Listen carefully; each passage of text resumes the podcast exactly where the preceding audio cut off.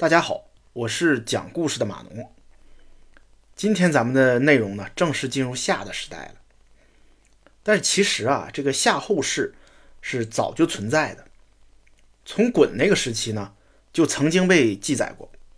我们上一期也说了，这个时期各个部落都是世袭制，所以夏后氏的首领啊，先是鲧，然后是禹，再之后是启。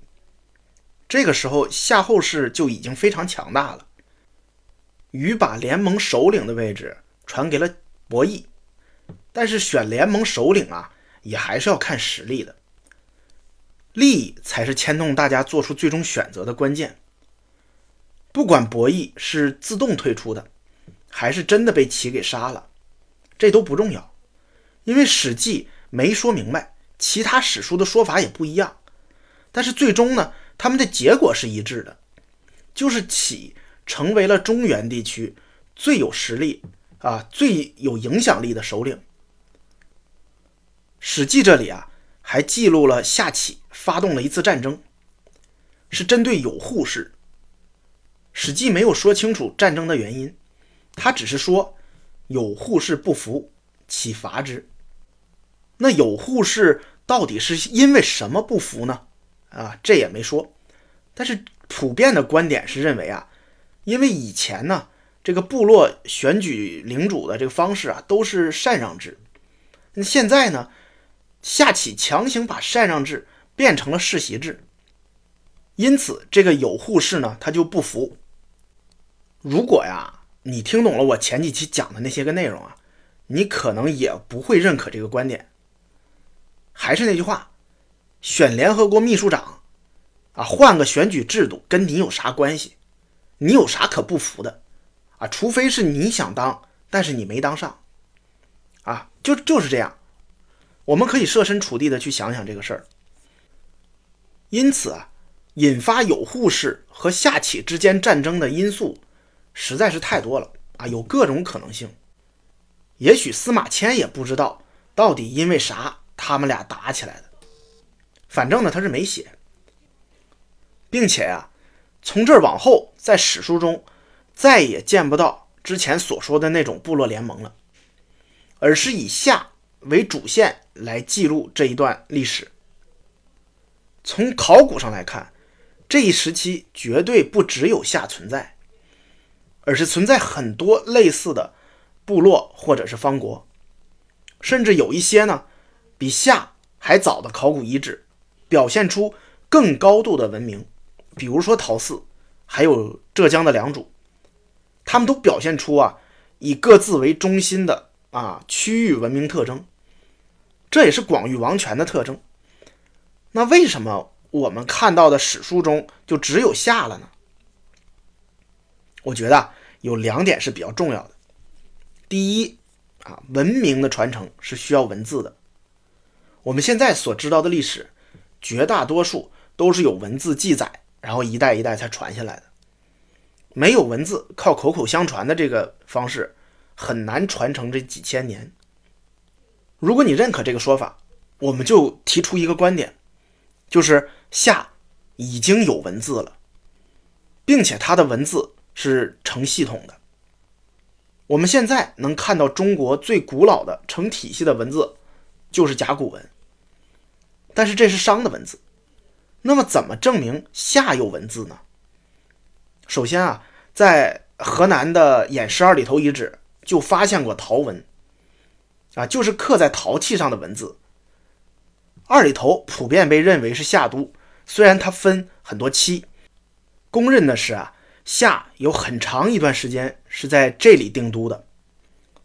在二里头发现的陶文数量虽然不多。不像甲骨文发现那么多，但是这个陶文和甲骨文在字形上是有着明显的传承关系的，并且商它的甲骨文大量书写应用，不可能是突然形成的，肯定是有一个发展过程。二里头的陶文应该就是这个发展的过程。还有啊，甲骨文中有“笔”这个字，就是我们写字那个笔啊，这个甲骨文中这个字的样子呢？就像是一只手握着笔写字，那还有册字，就是一册书两册书的那个册字啊。这个字呢，是用一排木片儿啊，用上下两根绳子拴起来的那个样子啊，就就像我们现在看到的竹简一样。我们之所以能看到这么多甲骨文，是因为商王啊当年特别愿意占卜或者祭祀，所以他占卜和祭祀的时候用的就是这些龟甲呀，还有兽骨。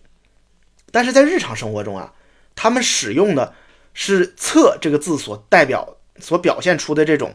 竹简或者是木简，那这种东西呢，很难被保存下来，埋在地下，用不了多久就已经腐烂掉了。夏那个时候呢，很有可能用的也是竹简或者是木简，因此我们现在不太容易发掘到它们。这是关于文字的观点啊。另一个是关于所谓民族自觉性上的差异，这是什么意思呢？简单说就是。你的文化对周边文化的这种同化能力，你周围这些人是不是不自觉的就想加入到你的文化当中？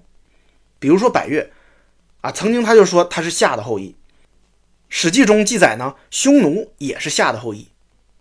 虽然夏实质上还是部落联盟或者说是方国联盟，但从夏开始，整个中原地区已经出现了如诸夏还有有夏这样的群体自称，夏。作为当时万邦的共同老大，他创造了夏这一共同的自称，并且呢，最终诞生了华夏的这一个概念。